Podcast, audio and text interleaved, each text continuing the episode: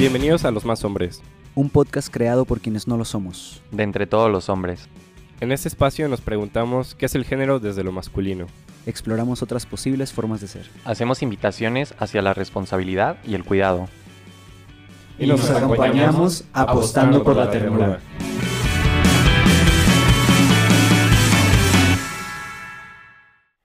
Hola, ¿cómo están? Bienvenidos todos acá a nuestro segundo espacio. Estamos muy emocionados de compartir otra vez, ahora sobre un tema que nos atraviesa, que nos mueve, sabrosón. Y nada, soy Romario. Eh, ¿Cómo están? Me siento como un helado derritiéndose. ¿Y qué tipo de helado eres, Carlos? soy un soy un blizzard de M&M's. Entonces me estoy derritiendo muy lentamente y estoy en contra de mi naturaleza porque se supone que no debo derretirme y caerme de mi vaso, pero lo estoy haciendo. No te podrían voltear entonces. No, no. Y te vas. Y, y aparte de que no me pueden voltear, eh, se me están cayendo así poco a poquito los chocolates, así de que pup, pup, suenan así. Soy un blizzard derretido. Ya, bueno. Hola, soy Carlos. Qué gusto estar de nuevo acá. Hoy vamos a hablar de Blizzard. Este, el episodio de hoy es sobre nieve. Eh, no, qué gusto estar acá de verdad, otra vez, eh, acompañado de mis grandes amores. Y pues nada, Romario, cuéntanos por qué estamos aquí hoy. Pues como les decía al principio, es un tema en lo personal, a mí me atraviesa mucho, yo creo que ustedes también y un montón de gente allá afuera, ¿no? Y es bien rico de hablar estas cosas, entonces hoy les queremos compartir acerca de el deseo. Miau. bueno, lo cortan. este deseo. Sí, vamos a hablar de deseo, de cómo deseamos, cuándo aprendimos a desear, qué es lo que deseamos, se puede construir el deseo, se puede cuestionar, queremos cuestionar ese deseo. empezar, ¿cómo que el deseo es una construcción social? Mm, no es algo que ya nada más está y veo gente y uh. Ya. Díganme, entonces, ¿qué piensan? ¿Qué creen que significa el deseo para ustedes?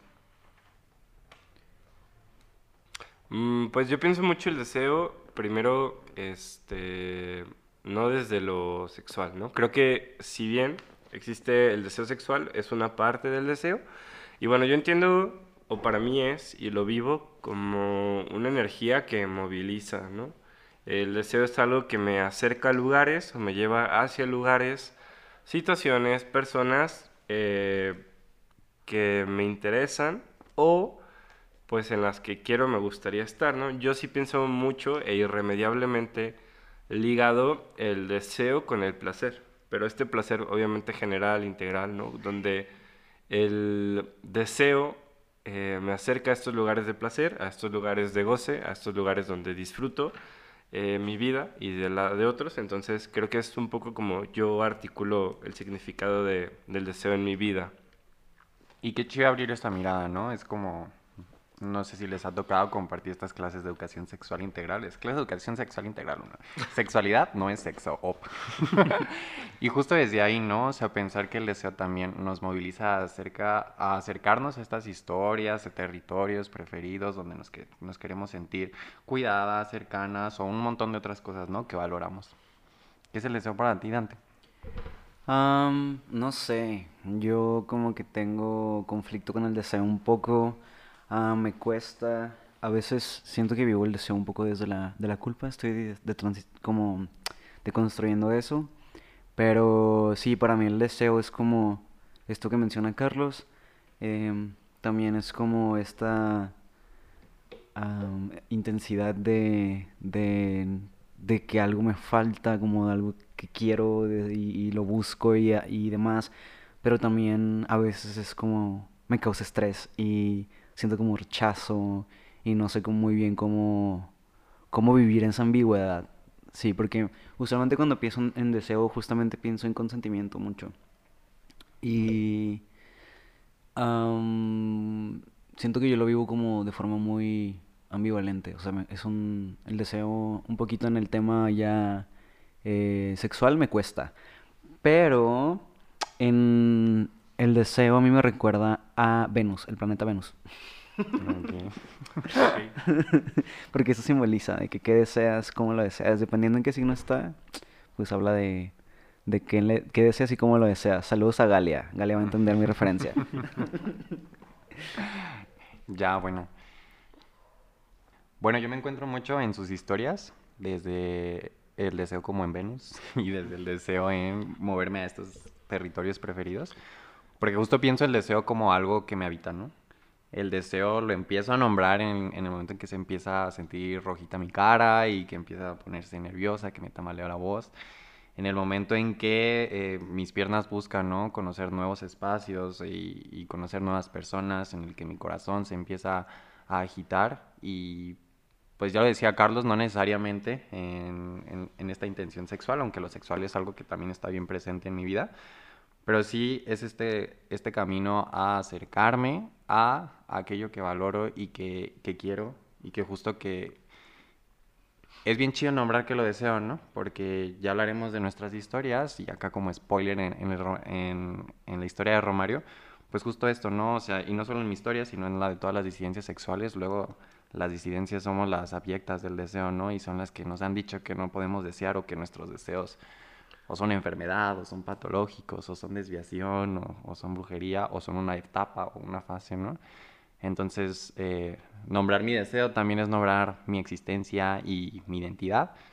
Y, y creo que construye mucho, construye mucho lo que es Romario, todas las cosas que él desea. Oye, pues, ah, digo, a mí, mí siempre me parece muy conmovedor cuando hablas desde ahí, ¿no? Desde cómo el, el deseo nos construye y cómo en, lo particular para ti es como tan importante y como tan movilizador.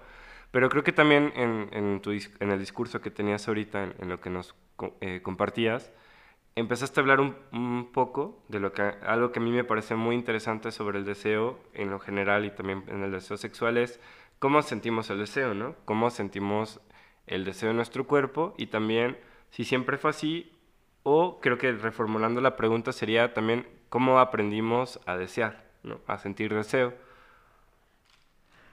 Pues continuando con esta, este spoiler de la historia que ya les había hecho, justo eso, ¿no? O sea, el sentir el deseo como empezar a, a nombrar algo, yo compartiéndoles acá, siendo bien transparente con estos radioescuchas. Pues justo esto, ¿no? Cuando eres una disidencia sexual y cuando no ves en, en la televisión, en las novelas, eh, en las películas o en algún otro espacio, ¿no?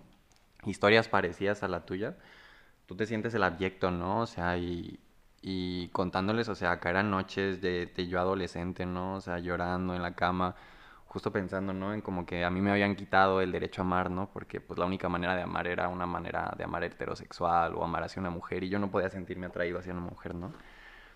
Entonces, al principio el deseo se sentía muy gacho, muy, muy, muy horrible. Se sentía desde la culpa, se sentía desde el olor, se sentía desde, desde no poder construir un montón de cosas que sí me hubieran gustado, ¿no? Cómo hacer.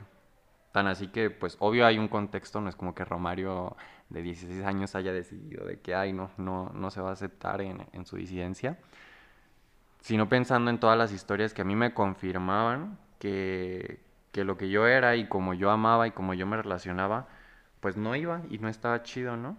Y podía ganarme el infierno, podía ganarme el castigo social, podía ganarme críticas en la calle, ¿no? Entonces empezar a sentir el deseo también, yo lo empecé a sentir como algo reivindicativo, ¿no? Algo como bien, bien político, porque de llegar a ser el, chavo que estaba súper enamorado de otro vato y le decía que era homofóbico como para ahuyentarlo.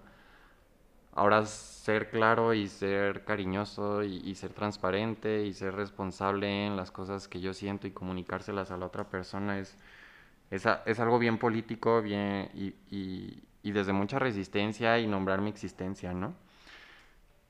Justo, o sea, complementando esta pregunta que me hacías, ¿no? De cómo aprendemos a desear, pues pensaba mucho en eso, ¿no? O sea, por más que me quisieran enseñar a desear a las mujeres y desear senos y desear, o, o culos o tetas era la pregunta, ¿no? Que hacían en la, en la secundaria, pues yo no podía, ¿no? Y por más que forzaba y por más que tenía una relación de nueve meses, o sea, tres veces me alcanzó a robar esa novia, ¿no? y fue algo, eh, sí al principio bien frustrante, pero eran las historias que me rodeaban, ¿no? empezar a, ver otras formas eh, de poder relacionarme y vincularme y cuestionarme qué es lo que me hace sentirme atraído o qué es lo que me hace sentir desea- deseado o desear de otra persona. También está bien chido cuestionar, ¿no? Luego está esta broma de que, oye, ¿está guapo o es blanco, no?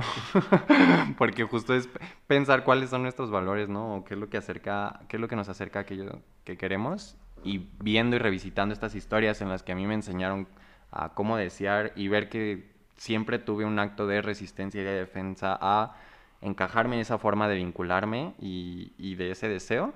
Pienso también, ¿no? Que habrá otras formas de deseo que aunque sean algo violentas o que sean algo agresivas, se pueden seguir cuestionando, ¿no? Y no es algo, como ya lo decíamos en el episodio pasado, algo que ya está por sí, ¿no? Sino que es algo construido y que tiene chamba, o sea, para hacerse cargo, para hacerse responsable y cuestionarse y buscar otras formas de habitarse y relacionarse. Cuando yo me pregunto cómo aprendimos a desear, pienso mucho en medios masivos, en cómo todo el tiempo nos están adoctrinando por medio de imágenes o por medio de palabras.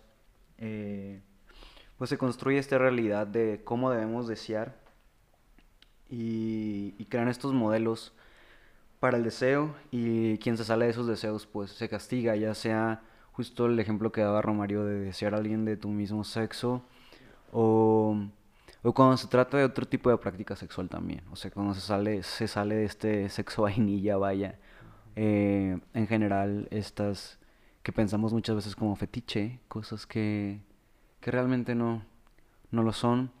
Eh, pero también cuando pienso en cómo se siente el deseo, justo pues siempre vivo como esta ambivalencia de sentir el deseo, pero luego como un como miedo y a la vez a veces es rechazo, a veces es como culpa, no sé, lo vivo de formas muy extrañas. Yo, yo sí tengo como un temilla con el deseo, no justo me cuesta como arti- articularlo un poco. Creo que este año ha sido para mí encontrar espacios donde hablarlo y cuestionarlo y eso me ha llevado a muchas realizaciones personales y creo que uno de los espacios donde más me ha servido, eh, donde más me sirvió más bien encontrar eso fue en un taller que dio una amiga que se llama Burbículo, es educadora sexual. Su taller se llamaba Deseos y Límites desde el Cuerpo. Eh, iba de la mano de cómo reconocerlos, comunicar los deseos y los límites y cómo renegociarlos. Me acuerdo que que una de las propuestas era pues ver cómo se sentía decir sí eh, en cuando de- te descubrías sí deseando a alguien eh, o recibir el deseo de alguien más o cómo se sentía recibir un no y, y si solo entendías como rechazo o algo así Em, justo el el taller que estaba dando está basado en un juego de tres minutos y la rueda del consentimiento que están desarrollados por una doctora, la doctora Betty Martin. Y pues a mí el taller de Burby me sirvió demasiado porque en, ese, en esa dinámica de tres minutos pues una de las cosas era como, como era algo, era algo desde el cuerpo, o sea, no era solamente como esta teoría de, de, de desear y, y consentir, sino como, como, como pensarlo nomás, vaya. Era realmente vivirlo en el cuerpo, era tocarnos y teníamos una pareja.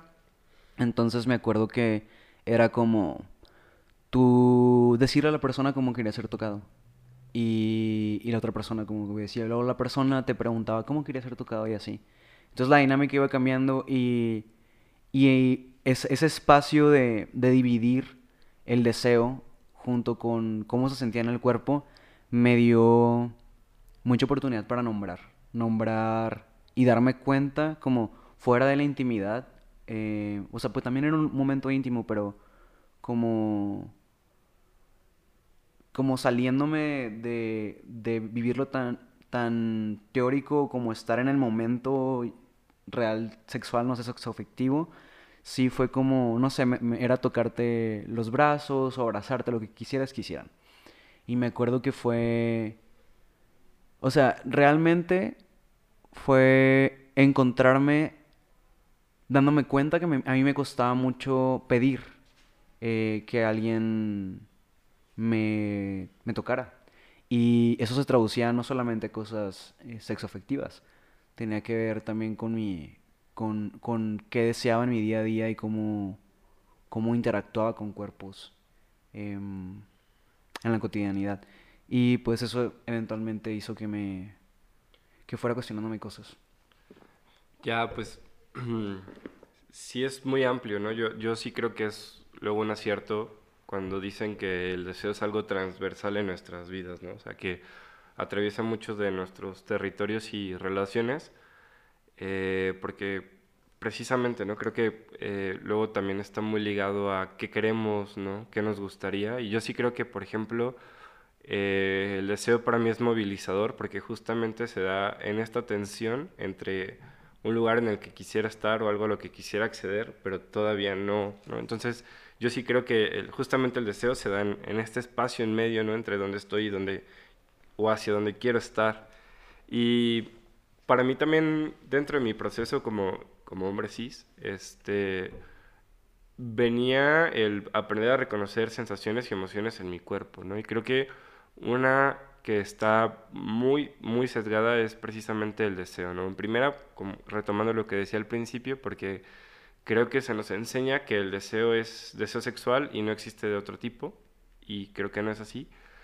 Pero también el, reconocer el deseo en todas sus dimensiones y en, y en todos los lugares en los que puede estar, pues sí es como un ejercicio que requiere mucho conocimiento del cuerpo mismo, ¿no? Entonces, por ejemplo, yo en mi, en, en mi persona puedo reconocer el deseo en mis manos, en mi cara, ¿no? En mi pecho y en, en mi estómago, que se sientan así como como agitadas, ¿no? Como en, movimiento, como preparándose para el movimiento. En, en, mi piel, ¿no? Por el, rubor, creo que yo también tiendo a, ponerme como muy rojo, entonces también lo reconozco ahí en mi pulso, ¿no? Y, y en mis ojos, ¿no? Que cuando me reconozco con deseo, eh, siento que pesan muchísimo menos, ¿no? Y, y, que siento que toda mi atención está en pleno eh, ahí.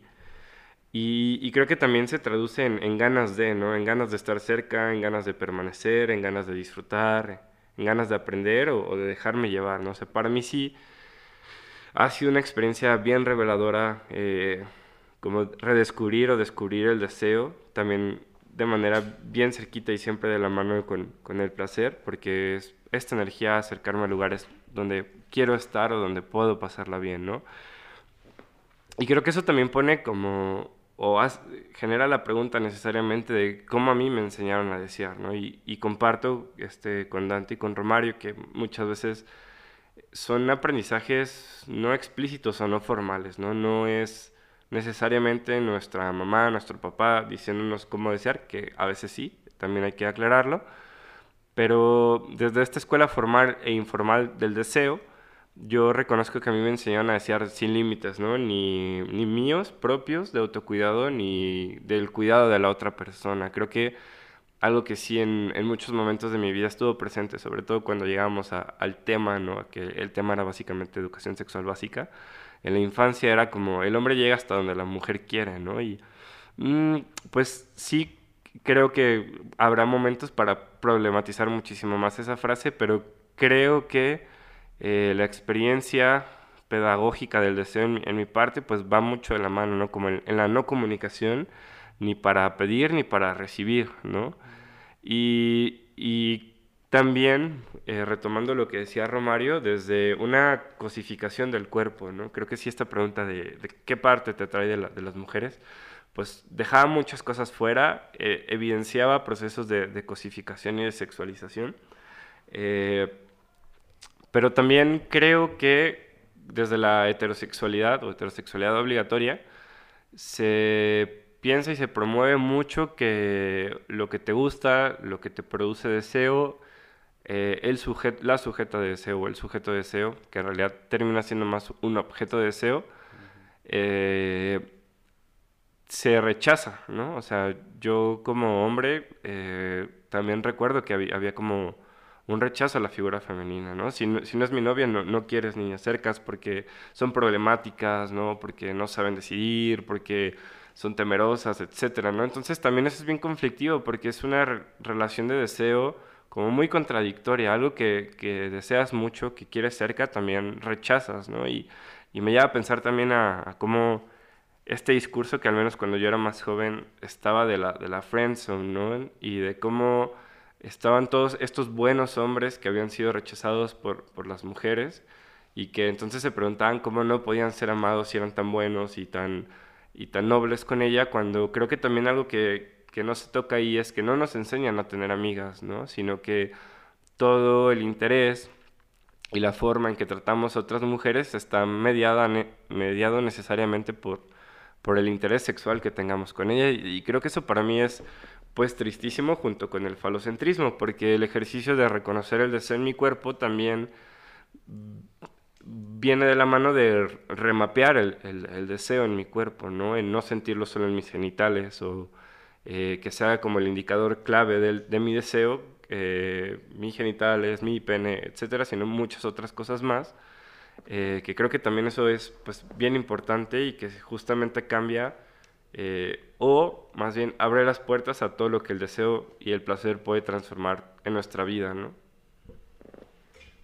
Pienso mucho en, en estas cosas tan potentes que dices, amigo, sobre todo en una, que es este fantasma de la heterosexualidad obligatoria, ¿no? O sea, cómo está bien presente y también nos atraviesa las disidencias, ¿no? Porque muy jotas, pero sigue ahí habiendo violencias, ¿no? Eh, de esta heterosexualidad obligatoria.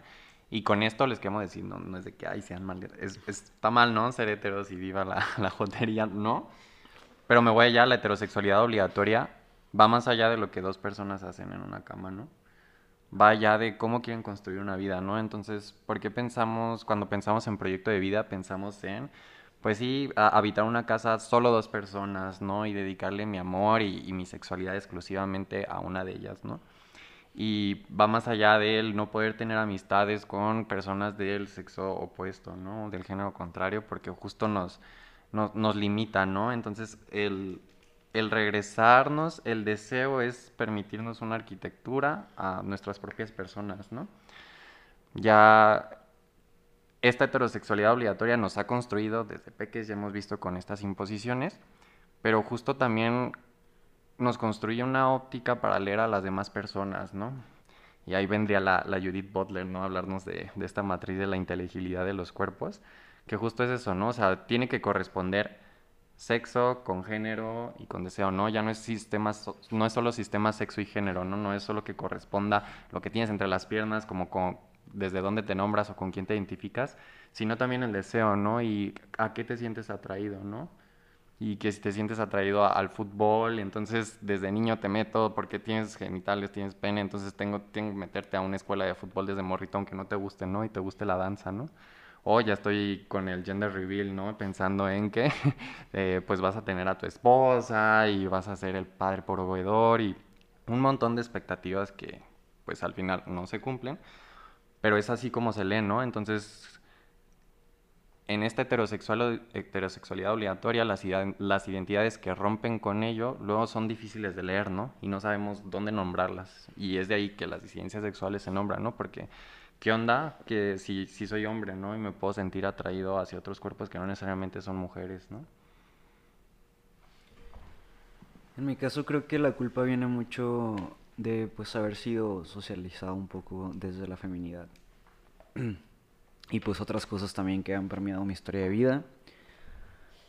Ah, eh, pero también siento que el deseo desde el ser trans es muy cuestionado, porque al transicionar siempre se nos asume como que queremos como cierto tipo de genitalidad o por qué no, no la propia. En mi caso, por ejemplo, Mm, yo no realmente experimento disforia por no tener pene. Em, de hecho, se me hace interesante como tener la opción de quitarte un prostético. Está como... Mm, puedo quitármelo y ponérmelo cuando yo quiera. Eh, pero bueno, em, pues sí, es como tener que explicar por qué deseas y qué deseas todo el tiempo desde, desde las feminidades. Siento que se vive mucho así y eso te hace un poco racionalizarlo que siento que a los vatos no se les enseña tanto eso, o sea, solo desean y ya menos que sean como una disidencia sexual. Y pues eso se tradució también a que, además de la culpa, pues siento que también ah, viví mi sexualidad un poco ya más grande y, y pensar en el deseo, aunque es un tema que me cuesta, em, también ha sido una exploración y un volver a mi cuerpo. Que claro, ha tenido mucho que ver también con mi transición. eh, reconciliarme con las partes, con ciertas partes de mi cuerpo, mi expresión del cuerpo, o incluso, pues también el deseo en mí tenía mucho que ver con que siempre me he identificado como bi. Entonces, como que antes, por ser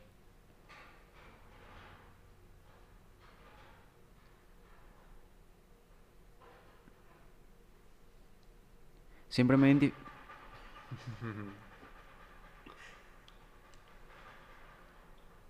Bueno, lo voy a decir.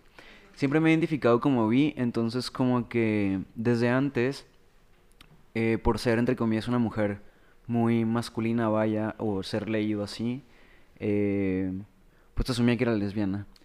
Y también como que los hombres heterosexuales no estaban muy interesados en mí y los hombres gays pues menos porque deseaban a hombres y yo no me veía como un hombre.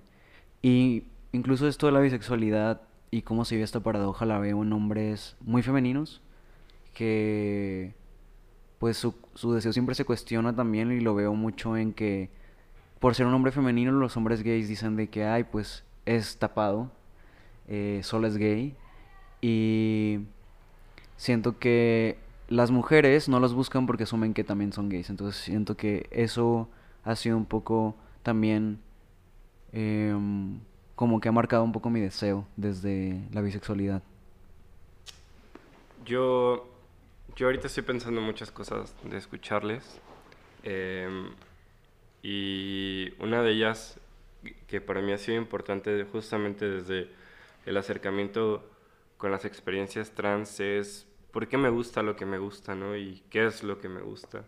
Y creo que en un momento también lo platicaba como con Romario, como me enseñaron o busco necesariamente como cierto tipo, o sea, como tú lo decías antes, como cierto tipo de genitales es lo que me gusta, ¿no? O precisamente tiene que ver con un proceso más complejo de qué tipo de personas me atraen, ¿no? Qué formas de ser me parecen atractivas, qué también tipos de relaciones me, me generan más confianza, ¿no? Porque creo que co- conmigo no, tampoco es como tan sencillo, ¿no? O sea, creo que justamente creo que el complejizar el deseo desde mi experiencia, pues puede acercarnos a formas de vivirlo más dignas y también como más transformadoras. Es, justamente eh, lo que yo pienso, ¿no? Como cómo, cómo sé lo que me gusta, ¿no? Y también un poco retomando el tema de la bisexualidad, es algo que yo me he estado preguntando mucho, ¿no? Porque no estoy seguro,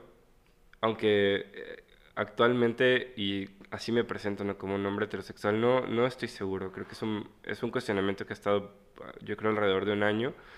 Pero también reconozco este lado que me es bien difícil eh, como sentirme atraído por hombres, ¿no? Porque con quienes normalmente sentiría como algo cercano a la atracción, pues son mis amigos, ¿no?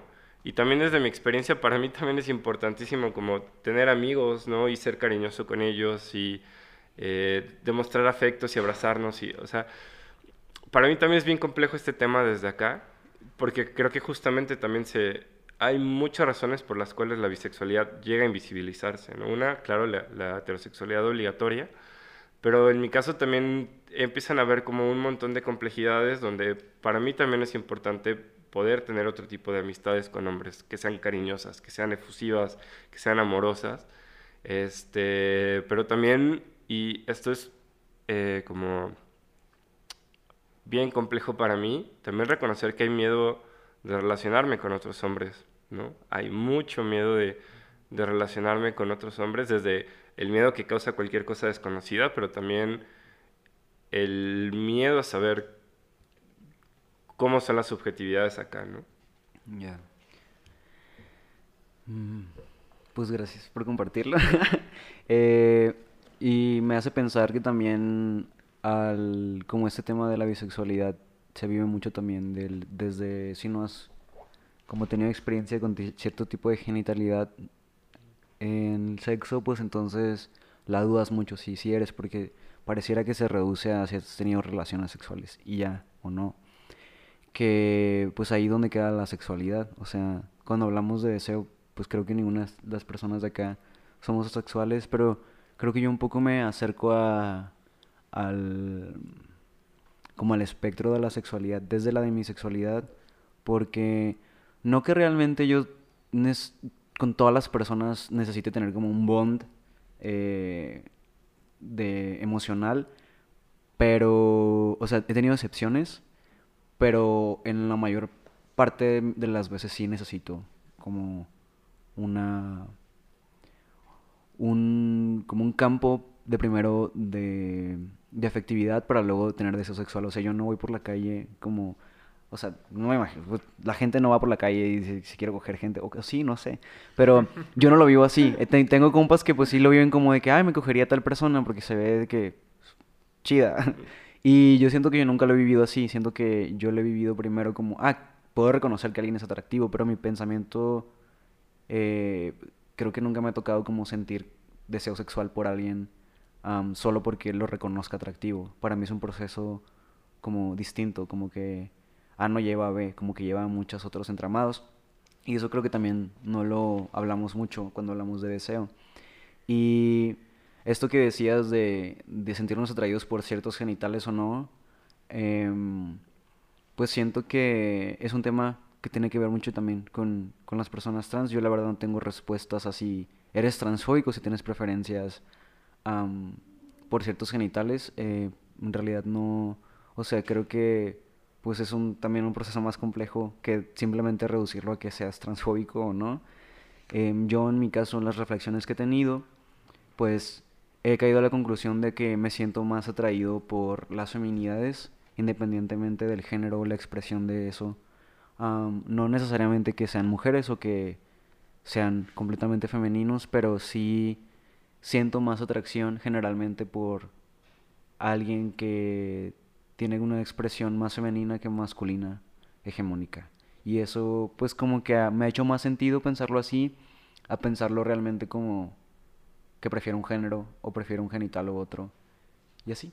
No sé si te pueda servir pensarlo un poco desde allá, a lo mejor. Oigan, y creo que acaban de nombrar un requisito mínimo necesario, ¿no? A la hora de vincularnos y, que luego no se nombra, ¿no? Porque, Carlos, tú lo decías como justo esto, ¿no? El, el temor a vincularme con otros hombres y saber lo que me espera, ¿no? Porque cuáles son las experiencias, ¿no? De personas que se han relacionado con hombres y qué pasa detrás de, ¿no?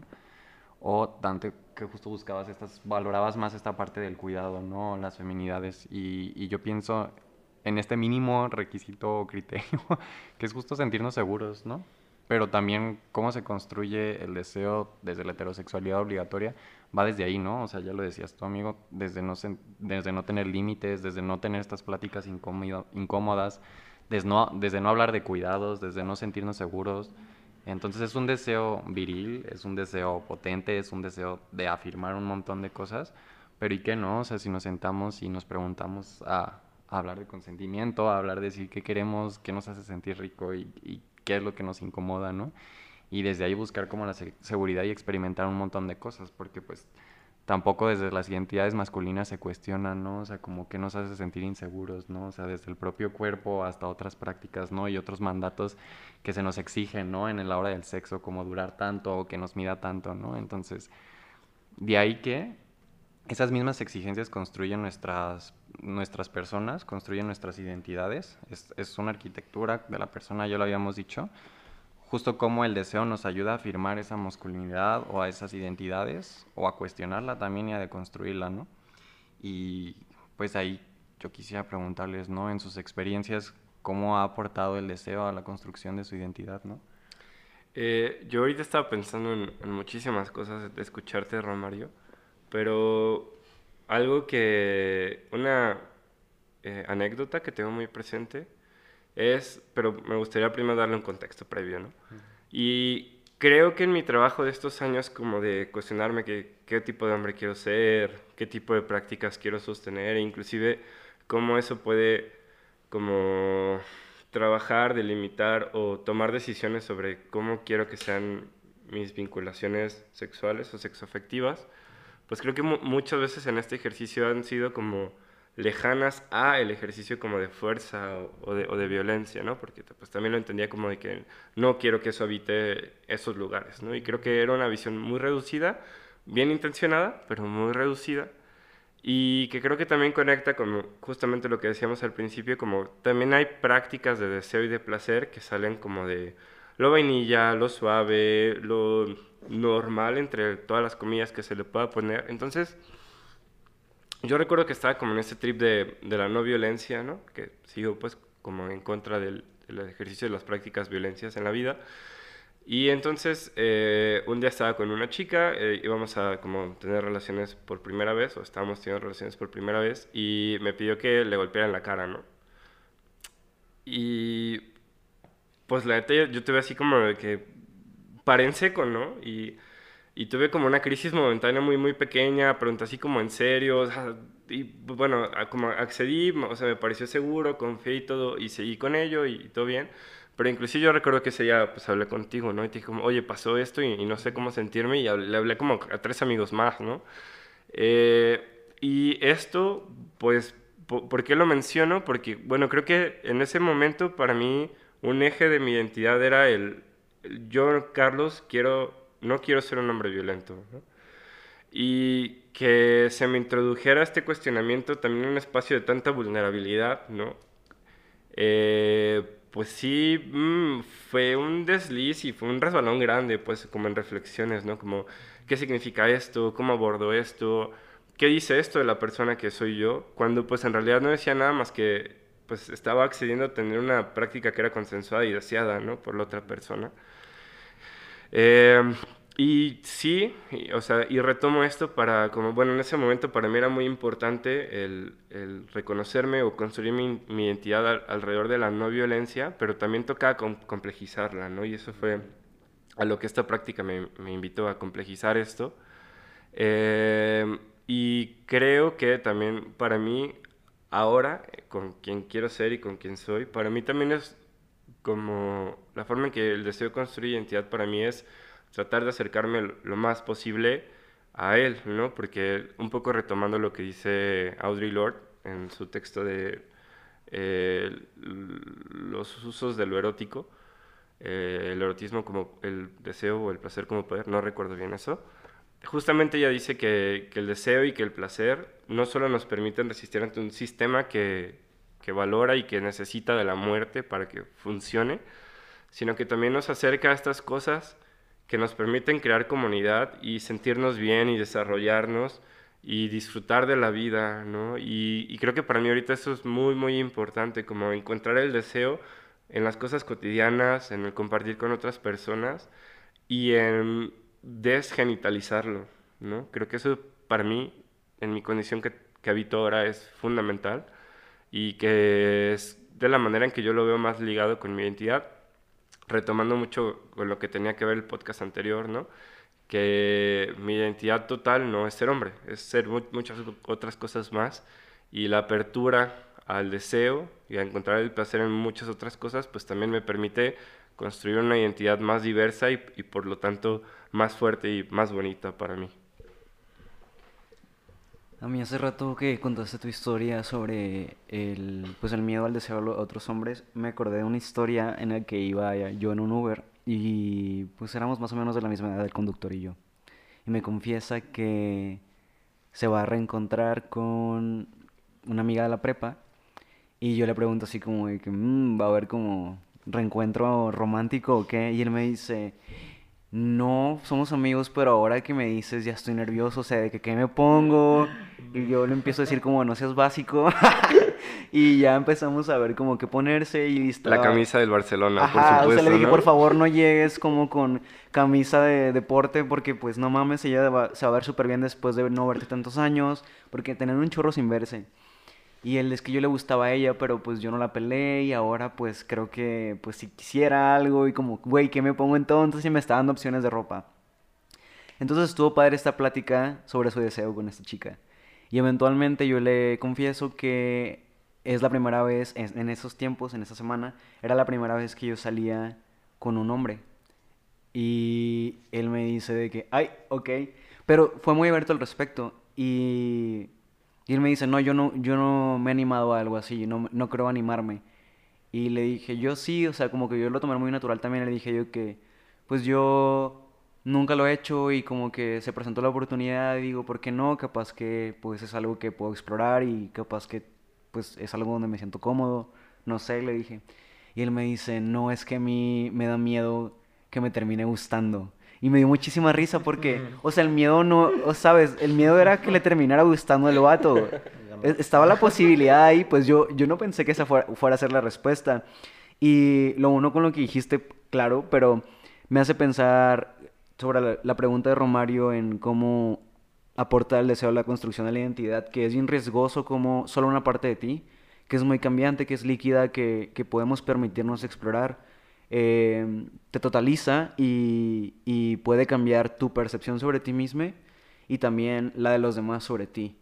Y no sé, se me hace muy riesgoso pensar el deseo o la orientación sexual como la pensamos actualmente, porque pues somos más de lo que decíamos. Si bien nos construye y construye nuestra identidad, pues siento que hay muchas otras cosas a las que no les damos tanto peso como esto.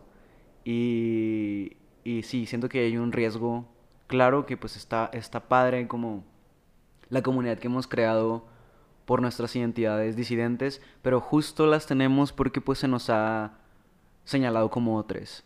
Que si no hubiera pasado eso en un inicio, pues no hubiera necesidad. O sea, yo pienso mucho en cómo mi familia a veces me pregunta como por qué se exhiben en marchas o por qué la necesidad de nombrar y yo digo pues lo que no se nombra no existe.